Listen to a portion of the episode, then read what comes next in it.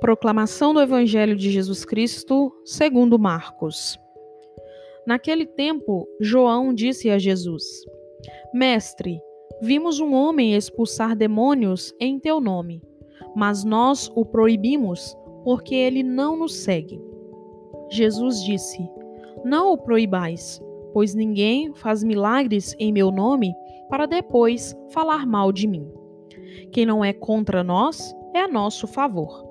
Em verdade eu vos digo: quem vos der a beber um copo de água porque sois de Cristo, não ficará sem receber a sua recompensa.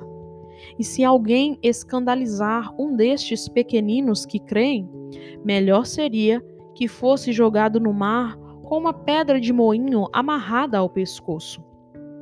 Se tua mão te leva a pecar, corta. É melhor entrar na vida sem uma das mãos do que tendo as duas ir para o inferno, para o fogo que nunca se apaga.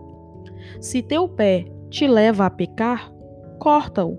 É melhor entrar na vida sem um dos pés do que tendo os dois ser jogado no inferno. Se teu olho te leva a pecar, arranca-o. É melhor entrar no reino de Deus com um olho só do que tendo os dois ser jogado no inferno, onde o verme deles não morre e o fogo não se apaga. Palavra da salvação. Glória a vós, Senhor. A palavra do Senhor vem àqueles que abrem seu coração. Ouvir e meditar essa verdade é um convite para todos nós. Na primeira leitura desse 26º domingo do tempo comum, vemos que no acampamento dos hebreus, dois homens falam aquilo que receberam de Deus. Todo o povo precisa dessa palavra, mas ainda há muito a aprender dela. É um exercício constante que pede de nós muita perseverança no caminho.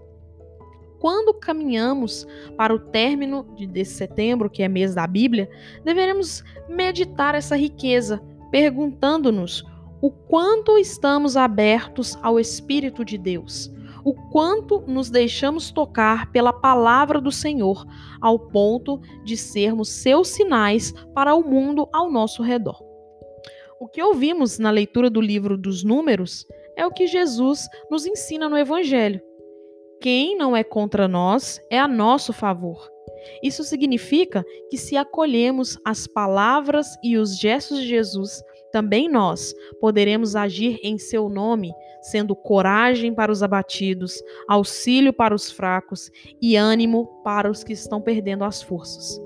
Esse é o verdadeiro modo de praticar Sua palavra, a fim de que não caiamos no caminho que nos afasta de Sua graça e de seu perdão.